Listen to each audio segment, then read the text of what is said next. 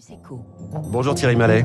Bonjour. Bienvenue sur Radio Classique. Vous êtes le PDG de Transdev. Vous continuez en ce moment de, de transporter euh, des Ukrainiens en Europe gratuitement. Oui, oui, alors tout à fait, ça fait partie de notre métier, hein, l'inclusion, et donc on continue d'en transporter effectivement dans les différents pays où on est présent, en Allemagne, euh, en Slovaquie, en Tchéquie, donc on les transporte, et en France aussi, quand euh, ils arrivent dans les réseaux français. C'est en lien finalement avec votre mission de transporteur public, c'est comme ça que vous voyez les choses? Oui, tout à fait. Ben, la- le transport public, la mission, c'est l'inclusion, c'est l'intégration. Donc, euh, on permet aux gens de se déplacer librement, c'est notre raison d'être. Oui. Et, et effectivement, on a aussi une fonction euh, d'intégration au sens euh, d'employeur, c'est-à-dire que très souvent, dans des pays comme euh, la Suède ou des pays comme l'Allemagne, on a la tradition d'avoir des je dirais des migrants, des, des, des étrangers qui viennent dans nos réseaux et qui sont effectivement formés à la fois à l'apprentissage de la conduite et qui apprennent la langue locale, l'allemand ou le suédois. Et donc c'est pour ça qu'on a fait une ouverture en France pour proposer d'embaucher euh, 1000 Ukrainiens. On a 1000 Ah. Ukrainiens pour quel poste? Est-ce que ça va se faire? Je crois qu'il y a quelques barrières un peu administratives. Alors les barrières administratives, elles n'existent pas puisqu'ils peuvent travailler en France. Mm. L'enjeu aujourd'hui, c'est leur faire passer le permis et qu'ils apprennent effectivement le français. Mais c'est des choses qu'on fait déjà très traditionnellement dans d'autres pays en Europe. Donc on se propose de le faire en France. Et les métiers, c'est les métiers classiques de Transdev. Ça va être à la fois de la conduite ou des mécaniciens. Ce sont des métiers qui sont des métiers qui vous font rentrer dans la société de Mm. manière très très concrète. Mais là, ça a commencé. on en a vraiment besoin. Alors on est en contact avec des associations pour pouvoir les trouver effectivement s'il y a des gens qui veulent venir chez nous, mais enfin on propose des postes aujourd'hui. Alors quand on voit Thierry Mallet, euh, les cours de l'électricité et du gaz multipliés, ça dépend des moments, mais par deux ou quatre, est-ce que vous pouvez ré- répercuter ces impacts à vos clients? Est-ce qu'il faut euh, réviser la, la façon dont se, se passent les tarifs notamment? Alors on a un vrai enjeu autour effectivement de l'explosion du prix de l'énergie, c'est-à-dire qu'aujourd'hui, notamment pour le gaz et l'électricité, les formules qu'on utilise habituellement de révision de prix ne marchent plus. Euh, Je vais prendre le- l'exemple par exemple du gaz. Son prix depuis euh, en un an a été multiplié par 3. Quant à la formule de révision de prix, elle a à peine augmenté de 60%. Donc on a 300% contre 60%. Ouais. Et ça tient du fait que ces formules de révision de prix, elles incluent plutôt le prix au grand public que le prix aux industriels. Et donc on a un vrai enjeu de modifier ces formules et puis d'avoir une fréquence plus importante de révision, pas, re- pas revoir les tarifs simplement une fois par an, mais peut-être tous les mois ou au moins tous les trimestres. Mais ça veut dire que vous exploitez à perte? Alors aujourd'hui, euh, ça a un impact financier très lourd.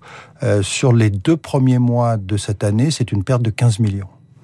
15 millions sur euh, la France. Voilà. Non, non, sur le monde entier. Sur le monde entier. Voilà, tout à fait. Et ensuite, qui paye l'addition euh, Bah, pour l'instant, c'est nous qui la payons. Oui. Euh, et non, on est en discussion d'ailleurs dans les différents pays avec les collectivités locales et avec les États pour justement faire évoluer le, le cadre dans lequel s'exercent les systèmes de révision de prix. Et en même temps, on imagine mal pouvoir répercuter complètement la hausse au consommateur final, euh, puisqu'on parle de transport public, on parle de, de gens qui n'ont pas forcément de moyens de se déplacer autrement. Alors, les transports publics aujourd'hui, ça reste toujours un moyen de se déplacer qui est bien moins cher que la voiture, hein, Mm. sept fois moins cher que la voiture. Euh, L'enjeu d'ailleurs du transport public aujourd'hui, c'est d'en avoir plus. Euh, si on veut effectivement que demain les gens puissent abandonner leur voiture, et la voiture reste très très majoritaire, c'est 83% des kilomètres en France sont faits en voiture et pas en... Oui. Les transports publics, c'est que 11%. Donc ça veut dire qu'il y a un vrai enjeu d'augmenter l'offre pour que les gens viennent dans les transports publics. Et on voit bien qu'il y a des tas de domaines qui sont des zones totalement blanches aujourd'hui. Oui. L'équation est d'autant plus complexe, euh, Thierry Malek, la fréquentation des transports en commun n'est toujours pas revenue à ses niveaux d'avant euh, pandémie. Alors, tout à fait. Aujourd'hui, la, fréquentation est au- au-dessus de 85%, si on la compare aux chiffres de 2019. Euh, ça tient du fait qu'il y a eu des changements de comportement. Il y a le télétravail, Ouais. il y a la téléréunion, il y a le téléachat. Donc ça, on oblige, ça n'oblige pas de se déplacer dans la journée pour une réunion d'une heure ou pour aller acheter quelque chose. Il y a également les modes actifs, le, le- le vélo, la marche. Mais ça, c'est plutôt un effet de centre-ville. Hein. C'est-à-dire que là, la demande a évolué, les gens peuvent prendre leur vélo, il y a beaucoup de cols blancs, donc ces gens peuvent effectivement télétravailler. Par contre, en périphérie, il existe une demande extrêmement forte qui n'est pas satisfaite aujourd'hui. On l'avait vu avant la crise, elle existe toujours.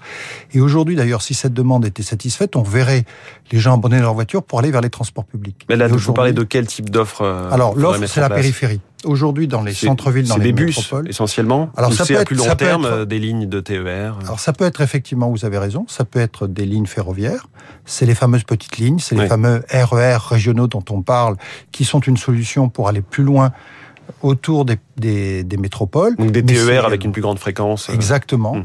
Et, mais c'est également des lignes de car express. C'est-à-dire qu'il y a les deux, ils sont complémentaires. L'avantage du car express, c'est que ça peut être mis en place très rapidement, euh, sous six mois. Ouais. Et ça peut même être des cars euh, verts, puisqu'on exploite, on commence à exploiter, par exemple, entre Aix et Marseille, non, pardon, entre Aix et Toulon et Aix et Avignon, des cars électriques. Donc Oui. on peut avoir également des cars électriques. Et donc, si je reprends votre chiffre de 85%, ça veut dire que 15% des clients euh, d'avant euh, pandémie ne sont pas revenus dans vos, dans vos systèmes de transport. Alors, ils sont pas revenus, mais c'est plus un changement de comportement. Hein. Il y a toujours un peu la peur de la contamination, parce Oui. que la crise n'est pas complètement terminée.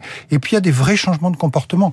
Le fait que les gens télétravaillent C'est un ou deux jours structurel, par quoi. semaine, ben, ils viennent plus travailler, donc ils ne prennent pas les transports le matin. Et le trajet domicile-travail, c'est la moitié des déplacements. Hein.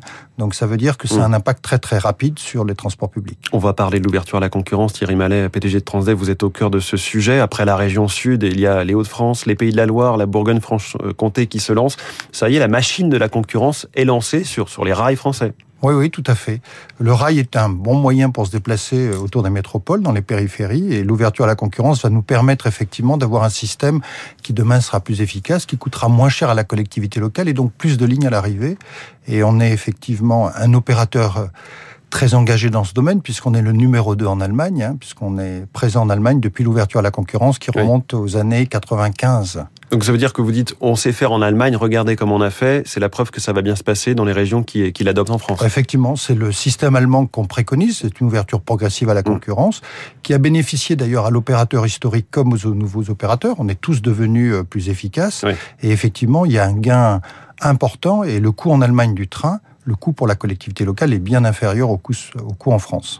Vous venez de publier un livre euh, qui s'intitule Voyage au cœur de la mobilité. C'est paru euh, au Cherche Midi. C'est un petit peu votre plaidoyer en, en pleine campagne présidentielle pour les transports euh, publics et écologiques? Alors c'est effectivement un plaidoyer pour les transports, mais c'est surtout le livre que j'aurais aimé trouver en arrivant. C'est un livre qui essaie de de faire un constat de la situation avec quelques chiffres simples pour qu'on partage la vision de ce que sont les enjeux de mobilité euh, à la fois dans les centres-villes, en périphérie, mais en milieu rural, et puis de regarder quelles sont les solutions qui existent aujourd'hui euh, pour qu'on bâtisse collectivement, hein, parce que la mobilité c'est toujours quelque chose de très local, qu'on Ouais. bâtisse les meilleures solutions sur le terrain, et il existe plein de solutions à mettre en œuvre. Oui, c'est un peu un catalogue de vos réflexions, les moyens de transport, bus à hydrogène, téléphérique, tram, euh, train évidemment, vélo. Tout à fait. Il y a toutes les solutions et ça montre qu'il existe des solutions et que la voiture n'est pas forcément la seule solution. La voiture, elle reste extrêmement prédominante. hein. C'est plus de 83% Oui. des kilomètres en France sont faits en voiture aujourd'hui et la part du transport public reste extrêmement faible. Elle est à 11% quand on voit qu'en Allemagne, elle est à 17%. Donc on voit qu'il y a une, il y a- marge. il y a- on peut, on peut s'améliorer. Voilà, puisque ces sujets vous passionnent au point de leur consacrer un livre, je le redis, Voyage au cœur de la mobilité au Cherche Midi, vous aurez sans doute envie d'écouter la chronique de Baptiste Gabory dans un instant consacré justement au transport sur Radio Classique tout de suite. Merci beaucoup Thierry Mallet, Merci. PDG de Transdev, merci d'être venu dans le Focus Echo de Radio Classique, interview à retrouver sur radioclassique.fr. 6h53, Baptiste Gabory, 3 minutes.